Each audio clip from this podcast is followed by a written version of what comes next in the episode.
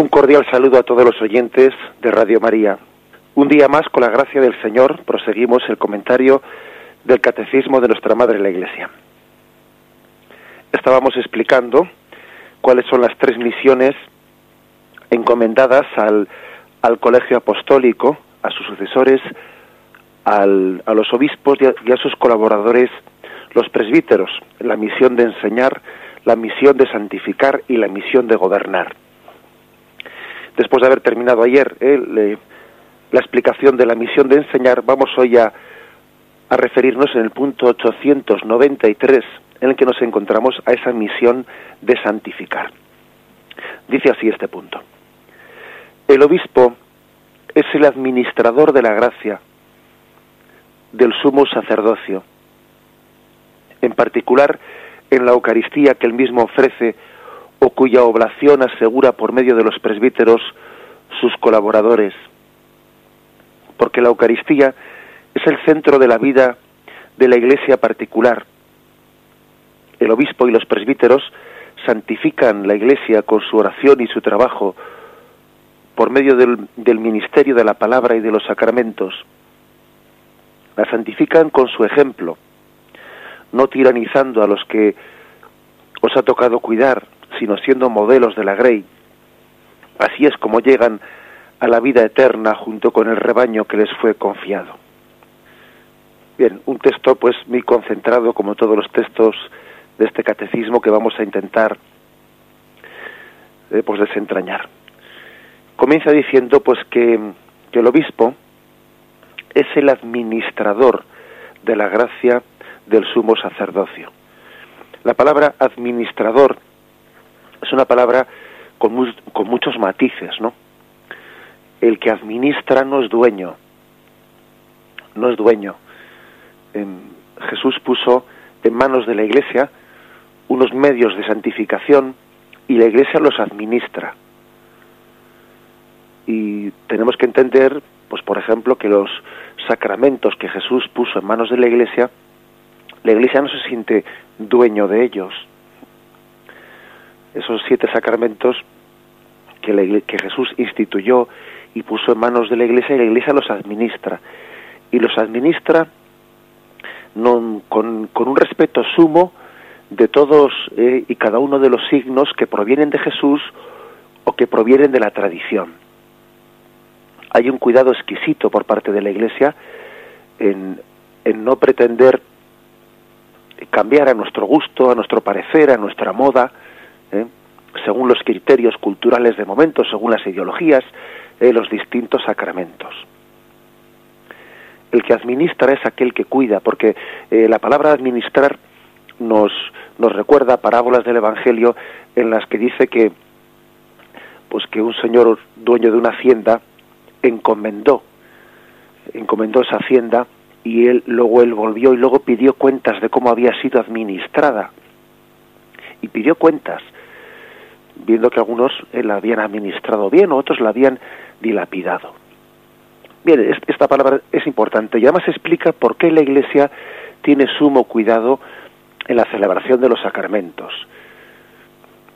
Y por qué entendemos, ¿no? Pues que, pues que es eh, que no podemos ceder, ceder, pues cuando en determinadas épocas culturales, pues entran en crisis la celebración de algún sacramento, como por ejemplo en el momento actual, pues el sacramento de la confesión en muchos lugares de la Iglesia, pues no en todos, ¿verdad? Pero sí en bastantes lugares de la Iglesia entra en crisis, ¿no? Y entonces uno tendría pues la eh, la tentación en vez de administrar un depósito de fe, ¿no? Que Cristo encomendó eh, a los apóstoles, en vez de administrarlo y seguir insistiendo a tiempo y a destiempo, ¿no? Pues en ese medio de gracia, pues tendría la tentación, bueno, pues de replegarlo, de dejarlo, de olvidarlo, o, o pretender cambiar la esencia del sacramento que Cristo instituyó, ¿eh? pretender, pretender hacer una reconfiguración eh, del sacramento conforme a, a la mentalidad cultural del momento y no, nosotros somos administradores, nosotros quiénes somos nosotros, quién es la iglesia, quién es el apóstol eh, para cambiar el depósito confiado de Cristo. Por lo tanto, quedémonos con ese término, administrador. que no es dueño. En la Iglesia no es dueña de los medios de santificación que administra, es servidora de ellos. Somos servidores de unos dones, no somos administradores.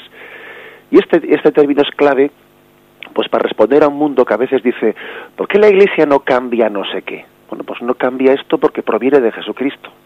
Y lo que proviene de Jesucristo nosotros no somos quienes para cambiarlo. Y de esto se podría poner muchísimos ejemplos, ¿no? Muchísimos ejemplos de la Iglesia no se siente con autoridad para cambiar nada que proviene de Jesucristo. ¿Por qué la Iglesia no ordena mujeres para sacerdocio? Mire usted, pues porque Jesucristo no lo hizo y eso que él acabó con, con, la, discriminación de la mujer. En aquel tiempo él trató a la mujer con la misma dignidad que al hombre y sin embargo, y sin embargo el colegio apostólico eligió únicamente hombres, lo cual parece dar a entender pues que él tendría sus razones pues de configuración espiritual de cada uno de nosotros, ¿no? Y también en el ser hombre, en el ser mujer, posiblemente Jesús quería dar también hay una tonalidad de espiritualidad distinta. El caso es que que Jesús lo hizo así y nosotros somos administradores, no somos dueños en absoluto de las cosas y nosotros no nos consideramos con capacidad de cambiar nada que hizo Jesús. Es que si lo hiciésemos, estaríamos por encima de Jesús y dejaríamos de ser administradores para ser dueños. Grabemos pues en nuestro corazón esta, esta palabra que es una palabra clave. La Iglesia, los apóstoles, los obispos administradores de la gracia del sumo sacerdocio. El sumo sacerdote es Jesucristo. Nosotros somos, pues igual que el, igual que el presbítero es colaborador del obispo, pues también el obispo es colaborador de ese sumo sacerdote eh, que, es, que es Jesucristo. Bien, por lo tanto, el, el obispo dice, ese administrador de la gracia, en particular en la Eucaristía que él mismo ofrece, hay que decir que este punto del catecismo quiere como en, unos pequeños retazos quiere dar una explicación de qué manera la Iglesia santifica. En particular dice enseguida que es la Eucaristía la máxima santificación que la Iglesia puede, puede ejercer. El, mayor el mayor medio de santificación que tenemos eh, en este mundo es la Eucaristía lo mejor que podemos ofrecer, por ejemplo, para, eh, para santificar, para, ¿sí? para justificar a un, a un miembro de nuestra familia que ha fallecido es ofrecer la Eucaristía por él. El mejor medio que tenemos para glorificar a Dios y darle gracias por todos los bienes recibidos es ofrecer la Eucaristía. La Eucaristía es la forma más perfecta de santificar el mundo.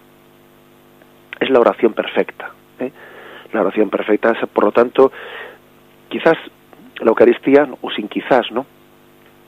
Es la imagen perfecta de cómo la Iglesia santifica al mundo, celebrando la Eucaristía. Incluso, fijaros, pues hay que decir que los que celebramos la Eucaristía, pues en nuestra vida particular, casi siempre, siempre casi diría yo, ¿no? Pues no somos la imagen perfecta del Cristo que estamos ofreciendo en el altar. Pero aún así esa, esa Eucaristía no deja de ser válida y no deja de tener su fruto. Es verdad que tendría más fruto, más fruto si los que la celebramos y, y los que la presidimos y los que eh, participáis y ofrecéis también el sacrificio de la Eucaristía, si fuésemos más santos. No es verdad, tendría más fruto pero no deja de tener su fruto por sí misma, esa glorificación que Cristo hace hacia el Padre. Por lo tanto, el acto más perfecto de santificación del mundo es la Eucaristía. Cada vez que celebramos la Eucaristía, em, tenemos en ella un cauce a través del cual la gracia de Cristo santifica el mundo. No solo se convierte el pan y el vino en el cuerpo y la sangre de Jesús, sino que junto a esta transustanciación hay también una santificación del mundo. Al igual que el Padre, eh, que el don del Espíritu Santo, ¿no? ha transformado el pan y el vino en el cuerpo y la sangre de Jesús, pedimos también que santifique a los allí presentes. es decir, la celebración de la Eucaristía es una petición de que esa transformación de las especies se traslade también a la transformación, santificación de los asistentes a la Eucaristía, y no solo de los asistentes, pero principalmente de los asistentes. Esto lo, lo refería el Papa Benedicto XVI en la Eucaristía que celebraba a los jóvenes en la Jornada Mundial de la Juventud en Colonia, ¿no? En el verano del año 2005.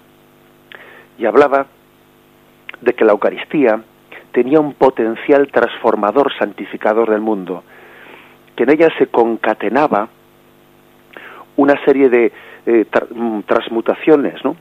Que, la, que el cambio del pan y el vino en el cuerpo y la sangre del Señor no era el único cambio, sino que era el inicio de una serie de cambios, de transformaciones interiores. Y ponía él, ponía ese ejemplo, ¿no? El ejemplo de cómo en la, en la fisión nuclear, pues, la, transmutación de uno de los átomos genera en cadena una serie de, de, transmutaciones en el resto de los átomos. Bien, pues ese ejemplo que él puso en aquella homilia hacía referencia a que la Eucaristía es el inicio de la santificación, del cambio del hombre viejo al hombre nuevo, del hombre pecador al hombre regenerado. El que recibe el cuerpo y la sangre de Cristo resucitado, resucita una vida nueva, cambia un hombre nuevo en su vida, es decir, el principal instrumento de santificación, como decimos, es la Eucaristía. Bien, vamos a adentrarnos en este punto, el 893, con más detenimiento. Ahora hacemos una pequeña eh, interrupción, meditamos brevemente esto que hemos dicho y continuamos.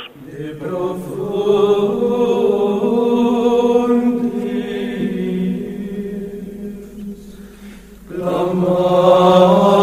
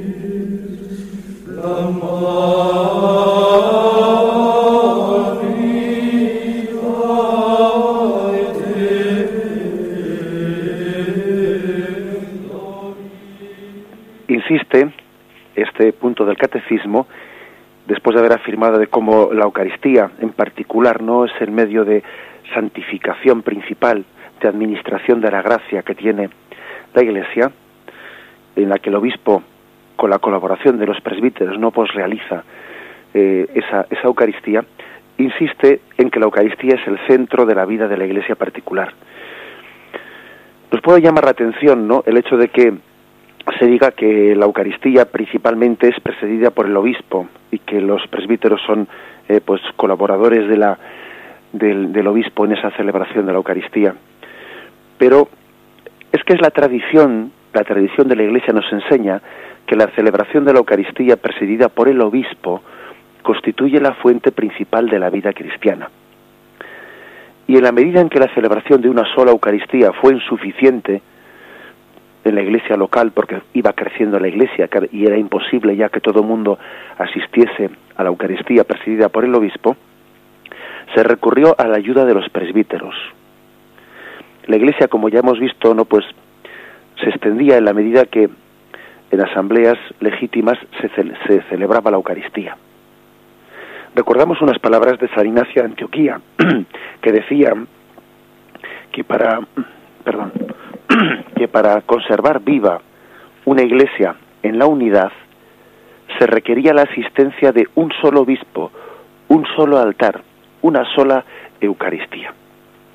Y tan importante es esta imagen de una sola Eucaristía que ha quedado en la liturgia eucarística un signo, un signo que se llama la comicio, eh, la comisión, que es el momento en que el sacerdote parte la sagrada hostia en dos partes y una pequeña parte de ella la, la, mm, la deposita en el cáliz, mientras que pronuncia unas palabras en secreto diciendo, en voz baja, diciendo, el cuerpo y la sangre de nuestro Señor Jesucristo, unidos en este cáliz, sean para nosotros alimento de vida eterna. Bien, em, en la liturgia antigua, en la liturgia primitiva, em, incluso no había un, solo momento de hacer esta comisión, este, eh, esta mezcla del pan, de un trocito del pan con el vino del cuerpo y la sangre del Señor, sino que hasta, hasta había tres momentos en los que se hacía este signo y son distintos los significados eh, que tiene este momento. Eh, es el recordar que en la Eucaristía está el Cristo pleno en cuerpo, en cuerpo y sangre, alma y divinidad, etcétera. Pero también hay otro, otra mm, significación que es la que ahora nos interesa. Otro de los, de los significados que tenía eh, esta comisión, que se llama así, es la siguiente. Es el hecho de que se estaba con ello Eusebio de Cesarea, Em, dice que San Irineo, estamos hablando de ni más ni menos del siglo I, el siglo II de la Iglesia, relataba que el Papa enviaba la Eucaristía a los obispos en señal de que los consideraba dentro de la Iglesia aquellos que celebraban eh, la Pascua en aquella misma fecha que la celebraba la Iglesia. Es decir, enviaba un pequeño trocito, trocito de la Eucaristía al resto de los obispos, porque la Eucaristía es el sacramento de la unidad y manifestaba simbólicamente la unidad entre las iglesias distintas con el Papa. Por tanto, era como decir, hay una única Eucaristía que santifica al mundo. Y se entregaba un pequeño trocito de esa Eucaristía y se enviaba a cada, a cada obispo, y cada obispo la enviaba a cada sacerdote. ¿Eh?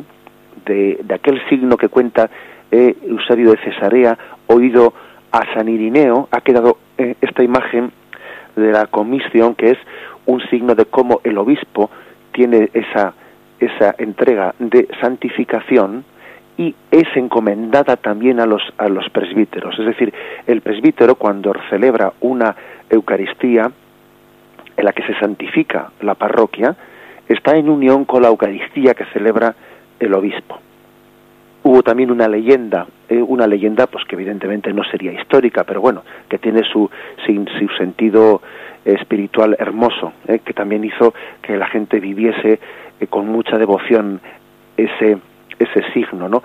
La leyenda de que San Juan había guardado un pedacito de pan de la última cena para mezclarlo con el pan que después celebra con el, con el pan con el que se celebraba la misa o la, Eucaristía por parte de los apóstoles. En cualquier caso, ¿no?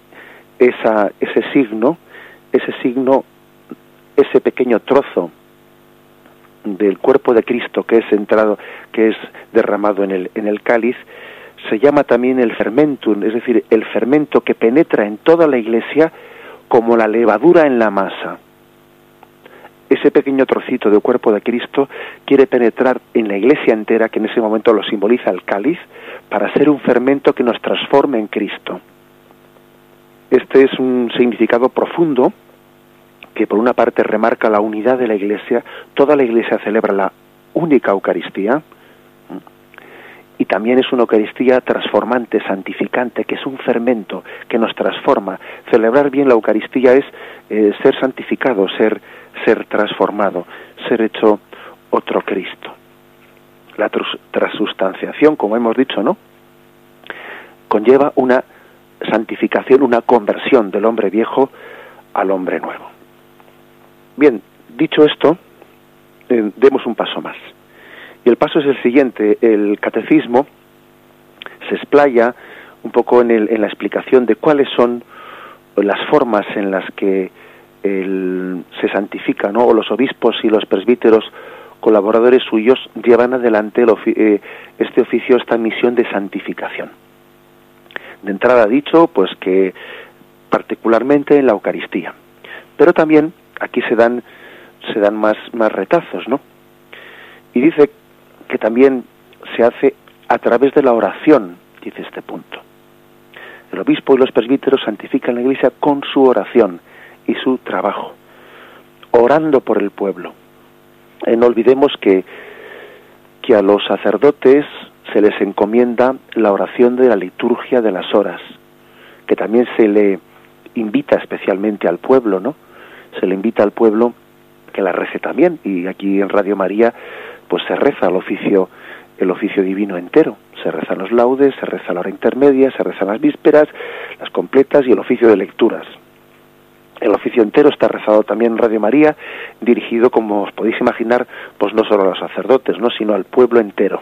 El Concilio Vaticano II eh, ha invitado a todo el pueblo de Dios a que rece la liturgia de las horas. Pero es verdad que eh, a los sacerdotes, a los obispos y sacerdotes, en el momento de la ordenación, se les pide la promesa de ese rezo. Ellos hacen una promesa especial. Prometen, no únicamente prometen el celibato, no únicamente prometen la obediencia al obispo, hacen una promesa en el diaconado de ese rezo. Es decir, mm, su, su quehacer es orar por el pueblo, orar por las almas encomendadas el quehacer de un sacerdote es ese principalmente, ¿no? Es uno de sus, eh, una de sus funciones principales, orar por el pueblo, rezar por él. El pueblo fiel lo, lo entiende y lo comprende, ¿no? Cuando a veces se acerca un sacerdote y le dice, Padre, rece por mí o encomiéndeme este, este aspecto determinado, ¿no? Pues sí, eh, esa sensibilidad del pueblo de Dios cuando se acerca a su pastor y le pide oración, pues es, eh, es un sentido de fe en el que evidentemente se, eh, se, se, ha traducido esa conciencia de que ese pastor está puesto por Dios para santificar. Bien, ya sabemos que, eh, que eso no puede, no puede ni debe de interpretarse como si la oración del sacerdote supliese la oración de ser, de ser fiel. No, no, no la suple, pero sí es verdad que la oración de ese sacerdote, el fiel la entiende como una oración de intercesión ante el Padre. Hay pues una imagen de ese Moisés que mantenía las manos las manos elevadas al cielo, pidiendo por el pueblo, ¿no? Que está también reflejado en la oración del sacerdote por todo su pueblo. Esa es, por lo tanto, una primera forma ¿eh? de, de santificación. La oración. La oración a través de la liturgia de las horas, la oración eh, también a través de, otros aspectos, como en la misma Eucaristía, la oración mental, la oración personal, pero el sacerdote, el, obispo, es un hombre orante. A imagen de Jesucristo, que fijaros que nos dice los evangelios, especialmente el Evangelio de San Lucas, que Jesús se retiraba a orar, se retiraba a orar no con frecuencia y todos los sacerdotes solemos comentar ¿no? que uno de nuestros peligros principales pues es el, emplear nuestro tiempo principal hablando a los hombres de Dios y no tener tiempo para hablar a Dios de los hombres. Y tenemos un eh, tenemos a veces nosotros los sacerdotes tenemos el peligro del camarero. El peligro del camarero que es aquel que sale de la cocina con una bandeja eh, llena de canapés o llena de... Eh, y va por la sala y todo el mundo va cogiendo y se vuelve él a la cocina con la bandeja vacía sin haber probado nada. Ese es el mal eh, principal o el peligro principal que tenemos los sacerdotes, ¿no? El peligro del camarero, que, que puede morir de hambre repartiendo comida. Y, y ciertamente también eh, los fieles deben de orar al, eh, por el sacerdote, ¿no? Para que sea también un hombre de oración, para que en medio de su ministerio apostólico, pues no caiga en el peligro del, del activismo, que es fácil, ¿no? Estar siempre entre las cosas de Dios, vivir siempre rodeado de las cosas de Dios, pero no terminar de buscar tiempos explícitos, tiempos, momentos expresos, ¿no? De ponerse ante Jesucristo, de postrarse ante Él, de tener un tú a tú eh, profundo con Él. Ese es pues un, un peligro, pero también hay que decir que es una gracia encomendada al sacerdote, orar por el pueblo, eh, orar por el pueblo. Hay muchos sacerdotes que por muchas circunstancias, pues bueno, pues pueden tener un, un, trabajo de ministerio sacerdotal muy limitado. También tenemos aquí en Radio María algún sacerdote, incluso ciego o ciego o impedido, paralítico, que está colaborando haciendo algún programa eh, en, esta, en esta radio. Puede haber sacerdotes que tengan su ministerio apostólico muy impedido, pero sin embargo su oración es absolutamente eh, fructífera. Es más, permitidme un ejemplo. ¿Cuándo fue el momento en el que el sacerdocio de Jesucristo fue más fructífero? Cuando predicaba el sermón de la montaña, cuando las multitudes le seguían, cuando hizo la multiplicación de los panes y, todo el mundo le aclamaba y querían hacerle rey y él se escapó al monte, eh, cuando entraba triunfalmente en Jerusalén, ¿cuándo fue más fructífero el sacerdocio de Jesucristo? Sin duda alguna el momento más fructífero es no precisamente cuando estaba hablando a las multitudes, el momento más fructífero del sacerdocio de Jesucristo es cuando estaba crucificado y callaba, prácticamente no decía nada, cuando entregaba su vida en el silencio. El momento más fructífero de, del sacerdocio de Jesucristo es el momento en el que Él hace una plegaria en la cruz al Padre. También un sacerdote, aunque esté apartado eh, del, ministerio, bueno, pues del ejercicio eh, del ministerio porque está jubilado, porque la enfermedad se lo impide, tiene un momento cumbre en la fecundidad de su ministerio sacerdotal, porque ora por el pueblo porque se entrega por el pueblo, no junto con Cristo, en esa oblación de la cruz. Eh, no nos quedemos, por lo tanto, pues en los, eh, la, no sé, en esa especie de imagen muy epidérmica, ¿no? Muy accidental de lo que parece que hace a un sacerdocio fructuoso o no, porque lo que verdaderamente tiene de, básico, ¿no? Eh, la santificación del sacerdote es la celebración de la Eucaristía, y la oración y la oblación de una vida por el pueblo encomendado. Lo meditamos y continuamos enseguida.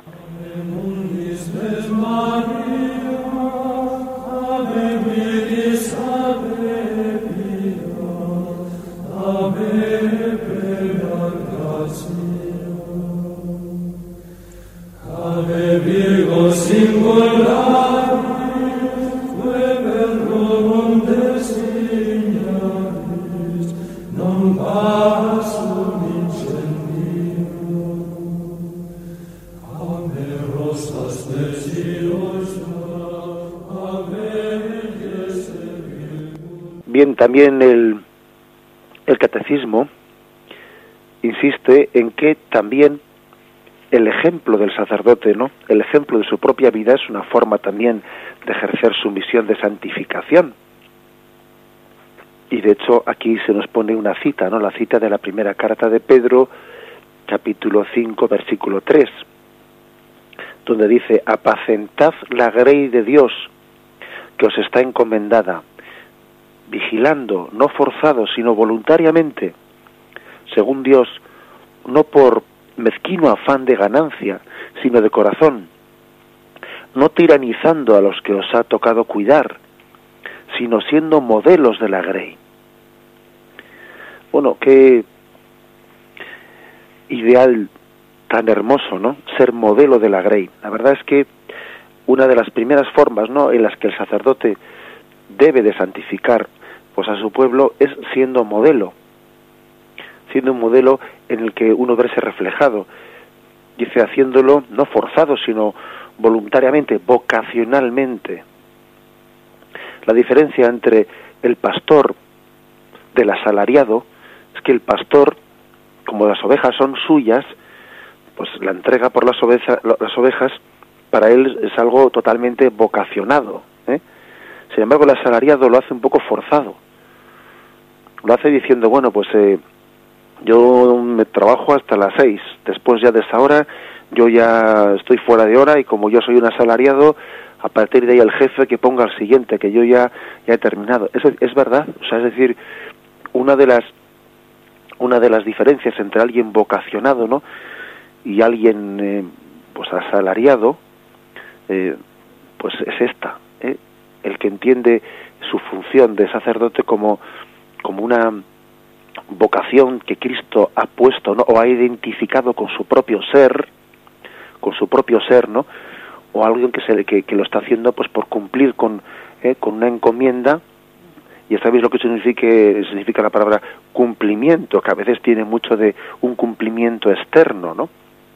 Externo que no, que no hace referencia al propio ser.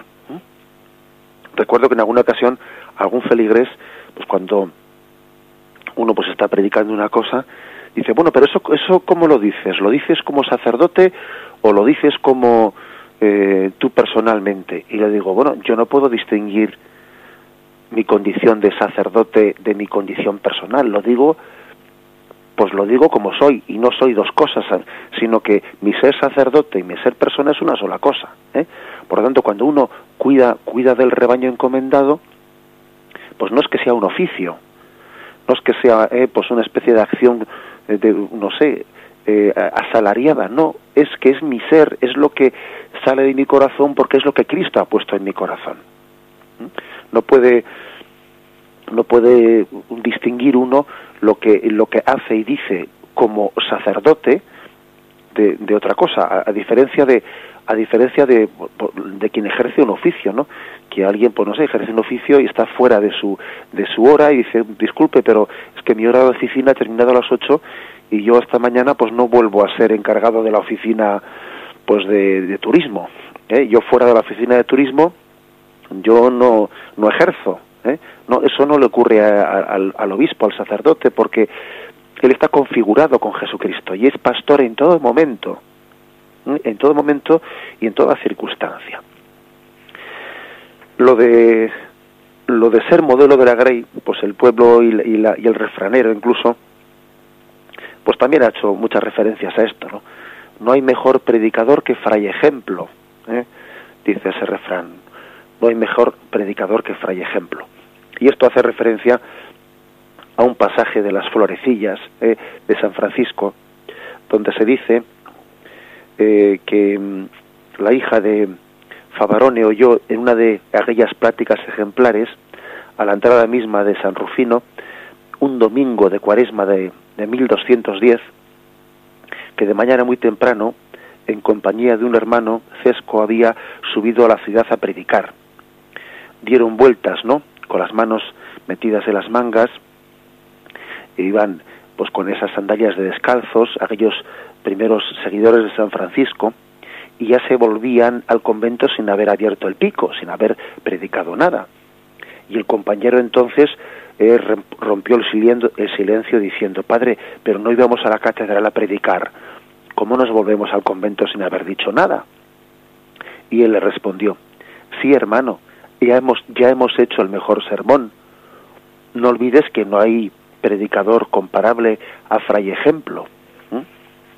Esa es una anécdota pues que muchas veces hemos escuchado, es decir, bueno, volvieron al convento sin haber abierto el pico, pero es que se habían paseando, se habían paseado por la ciudad en actitud orante, mm, pues descalzos, en medio de un momento en el que hacía frío, orando, y la gente había visto su pobreza, había visto su recogimiento y habían predicado con el ejemplo ¿eh? y no con la palabra. El mejor predicador es Fray Ejemplo. Ahora bien, dicho esto, también hay que hacer un matiz. Al mismo tiempo que, sabemos que un pastor debe de santificar al pueblo con su ejemplo, hay que decir también que siempre su ejemplo será insuficiente, insuficiente para eh, visualizar, para significar a Jesucristo. Siempre se quedará corto, porque es un hombre pecador. Y entonces aquí también se debe de aplicar aquella máxima de Jesucristo que dijo por los escribas y fariseos. en la cátedra de Moisés se han sentado los escribas y fariseos. Haced pues y observad todo lo que os digan, pero no imitéis su conducta, porque ellos dicen y no hacen. Bueno, pues eso también apliquémoslo a nosotros, porque todos tenemos un poco en nuestro corazón de esa levadura también eh, de, de fariseísmo. Pero Jesús, fijaros, ¿eh? Jesús dice, haced lo que os digan, no haced lo que hacen. O sea, Jesús no les dice, apartaos de ellos, no les hagáis ni caso. No dice eso Jesús. Jesús dice por los fariseos, haced lo que os digan, no haced lo que hacen. Sea que aunque el predicador no sea en su vida un fiel reflejo de lo que predica, no por eso lo que está diciendo deja de tener un valor en la medida que es una doctrina verdadera transmitida por Jesucristo. ¿Mm? Y eso, y eso es, es, importante. ¿eh? Eh, hay que decir que ahí también hay otro refrán que dice, la verdad es la verdad, la diga Agamenón o su porquero. ¿eh? Sea dicha por un rey o sea dicha por un porquero, por el cuidador de cerdos, la verdad es la misma.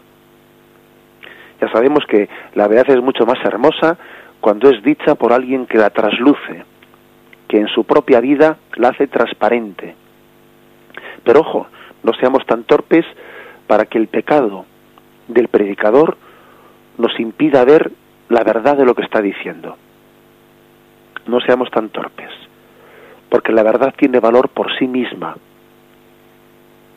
La palabra tiene fuerza por sí misma la gracia de Cristo tiene fuerza por sí misma y no por el altavoz que la transmite. Ya sabemos que somos de cuerpo, eh, de cuerpo eh, y, somos carnales y somos corporales y también necesitamos un poco que se nos visualice la gracia de Cristo predicada y por eso los santos han tenido mucha mayor fecundidad apostólica. Es verdad.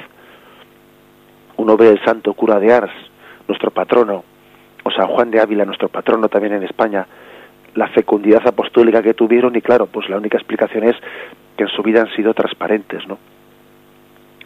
Pero a pesar de eso, apliquemos esta palabra, la palabra de Cristo. Cuando cuando el obispo, cuando el sacerdote no es santo, haced lo que él dice, no lo que él hace. Y en vez de escandalizarnos, recemos, oremos y sacrifiquémonos por la santidad de los ministros que predican la palabra.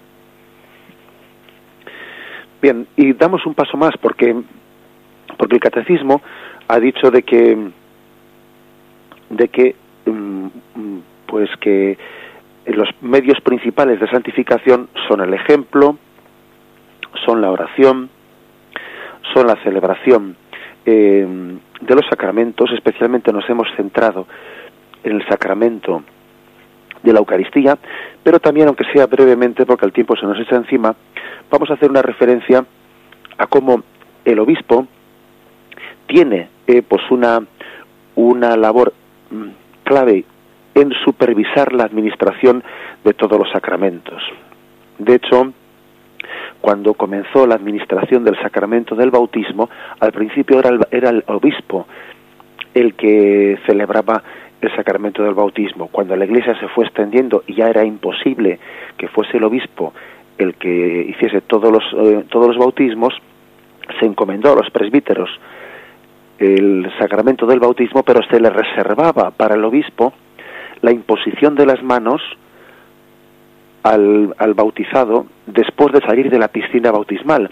Y es aquí cuando se desdobla el bautismo de la confirmación bautismo y confirmación que en un, en un tiempo eran celebrados por el obispo en un mismo momento, cuando los sacerdotes comienzan ellos a bautizarse, se les reserva para el obispo cuando venga, cuando pase por esa comunidad, la imposición de las manos a la salida o después de la, o sea, de la piscina bautismal.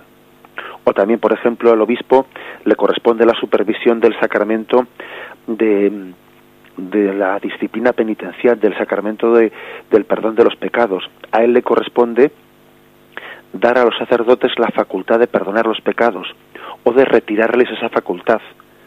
¿Mm? Un sacerdote mm, es verdad que tiene por la gracia del sacramento la facultad de perdonar los pecados, pero necesita un permiso expreso del obispo eh, que le que le de alguna manera le capacite para poder perdonar los pecados, ¿eh? porque a veces ocurre que un que, que por circunstancias que fueren, no, pues el el obispo eh, no le no le da a un sacerdote durante un tiempo o lo que fuere esa potestad de perdonar los pecados.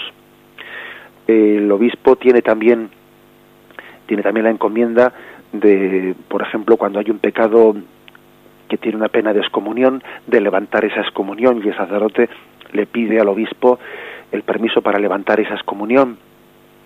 Eh, por lo tanto, el obispo tiene la encomienda de supervisar la administración de los sacramentos eh, en, la, en la tarea de la santificación de los mm, de la Iglesia de cuidar de que se celebren bien los sacramentos, de llamar también la atención cuando se celebran mal, eh, etcétera, etcétera. ¿eh?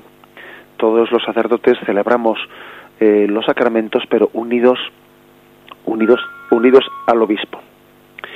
Bien, vamos, concluimos aquí en este momento la, la mm, exposición del catecismo. Vamos a dar paso a la intervención de los oyentes. Podéis hacerlo llamando al teléfono 917 107 700. 917 107 700 y podéis formular así vuestras preguntas o también hacer vuestras aportaciones.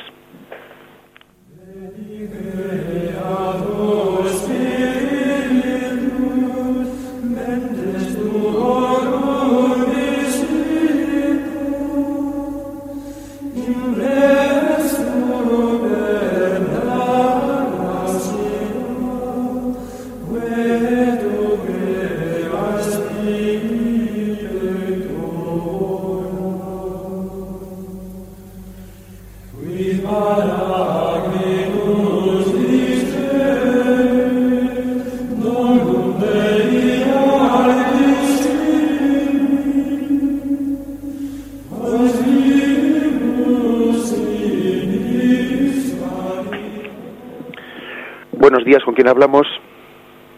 ¿Soy yo? Sí, adelante, buenos ah, días. Buenos días. Buenos días. Mire, mm, padre, es que mm, le estoy oyendo y me encanta lo que nos ha dicho sobre la importancia de la consagración y, y la transustanciación. Yo soy catequista y también le estoy haciendo a los niños mucho hincapié en la transustanciación, que son muy pequeños, y para yo lo que le digo es, cuando el sacerdote dice las palabras de la consagración, ya no hay pan, es Cristo. Y en el cáliz ya no hay vino, sino que es Cristo. Es decir, que, que, vean bien que, transustanciación quiere decir cambio de sustancias. Ya no existe pan, ya no existe vino, sino ahí está Jesús, que es Dios. Y, y que también comulgan eh, lo mismo se puede comulgar con la sagrada forma completa o con una partícula pequeñísima, porque en cada una de las partes está Cristo entero. Y en, la, en, la, en el cáliz no, no está solo la sangre, sino que Cristo está con su sangre, cuerpo, alma y divinidad. Está también entero. Se puede comulgar con una gotita del vino o con una partícula y se recibe a Jesús entero.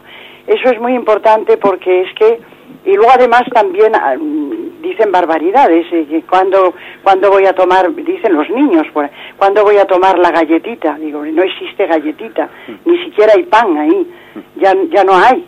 Eh, hacer mucho hincapié en esto yo pienso en que después de la y que sepan lo que es la transustanciación que hay mucha gente que eso no lo sabe los papás de los niños los he reunido yo y algunos y muchos bastantes no saben qué, qué quiere significar eso de la transustanciación. Perdón, padre, era una sugerencia como catequista de los problemas que yo me encuentro. De acuerdo, le agradecemos mucho. Y muchísimas gracias, porque a mí también me van abriendo con todos los... Mm, la Radio María me va abriendo muchos caminos que yo no conocía. Gracias. Adelante. Pues bien, tiene razón la oyente, ¿no? Otra cosa es que a veces, bueno, pues a la hora de transmitir a unos niños, pues quizás hay que buscar ejemplos pedagógicos en a ver cómo les decimos la cosa, pues porque evidentemente a un niño la palabra transustanciación pues es una palabra pues que le, que le supera, ¿no? Y uno tendrá que echar mano de imágenes pedagógicas para ver cómo, cómo lo explica. De que pues el pan tendrá apariencia de pan, pero no es pan, sino que en él está Jesús. ¿eh? A veces a los niños se dicen, el pan se esconde Jesús, tiene... Bueno, pues muy bien, pues, pues a veces hay que echar manos como esas, ¿no? De que Jesús escondido debajo del pan, como si fuese una especie de disfraz, está como eh, disfrazado de pan, pero no es pan, sino que Jesús está dentro. Bueno, habrá que echar en mano, mano de miles de, eh, de, de imágenes que intenten ser fieles.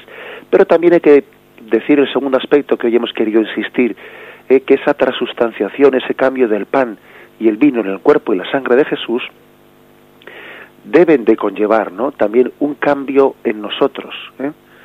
porque en la misma eh, en la misma plegaria eucarística se pide eso a Dios que los allí congregados sean transformados ¿eh?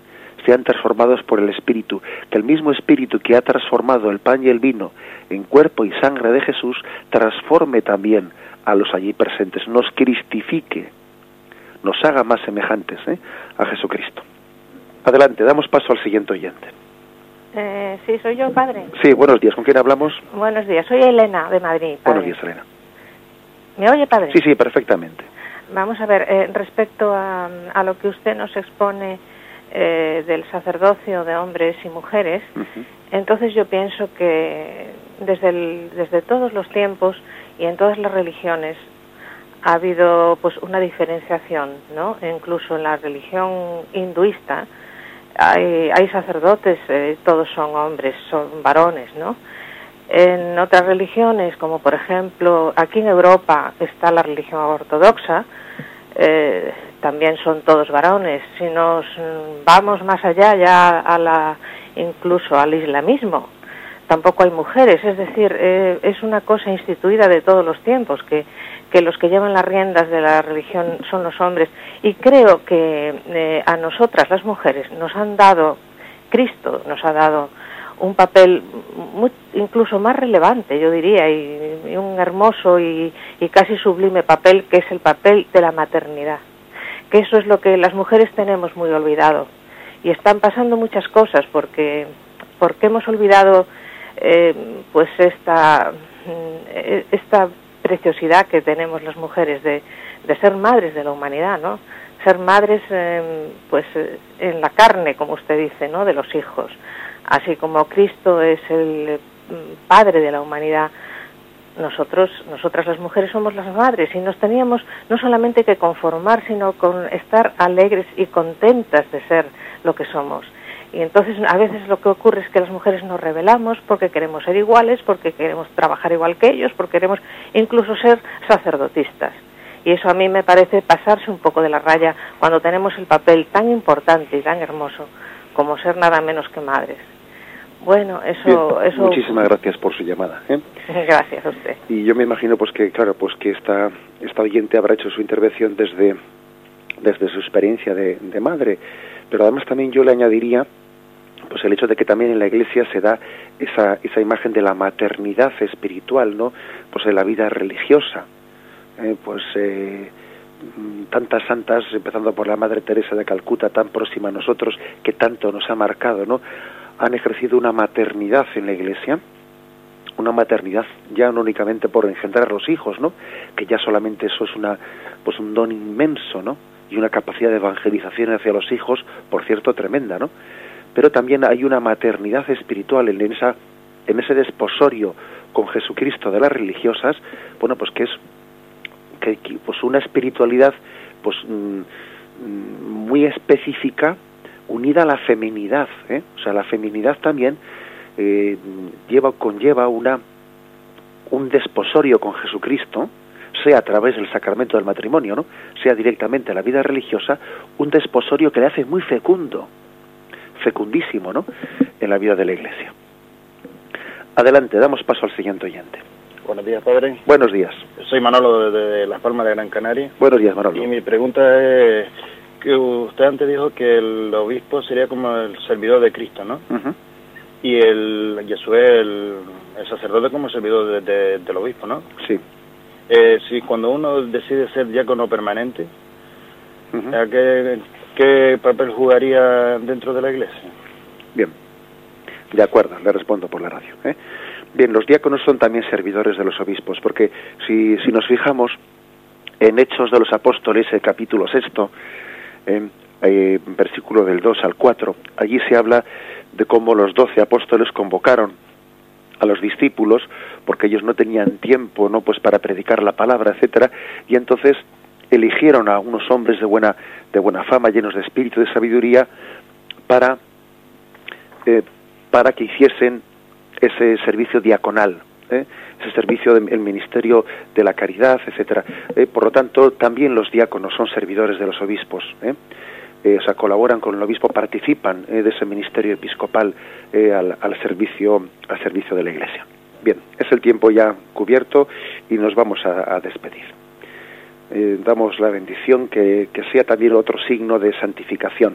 También la bendición, cuando la Iglesia la, la imparte, quiere también con ella hacer otro signo, signo de santificación, de que Cristo venga a nosotros, de que esa cruz en la que la Iglesia nos bendice sea imagen también de una eh, mayor identificación con Cristo que nos santificó en la cruz.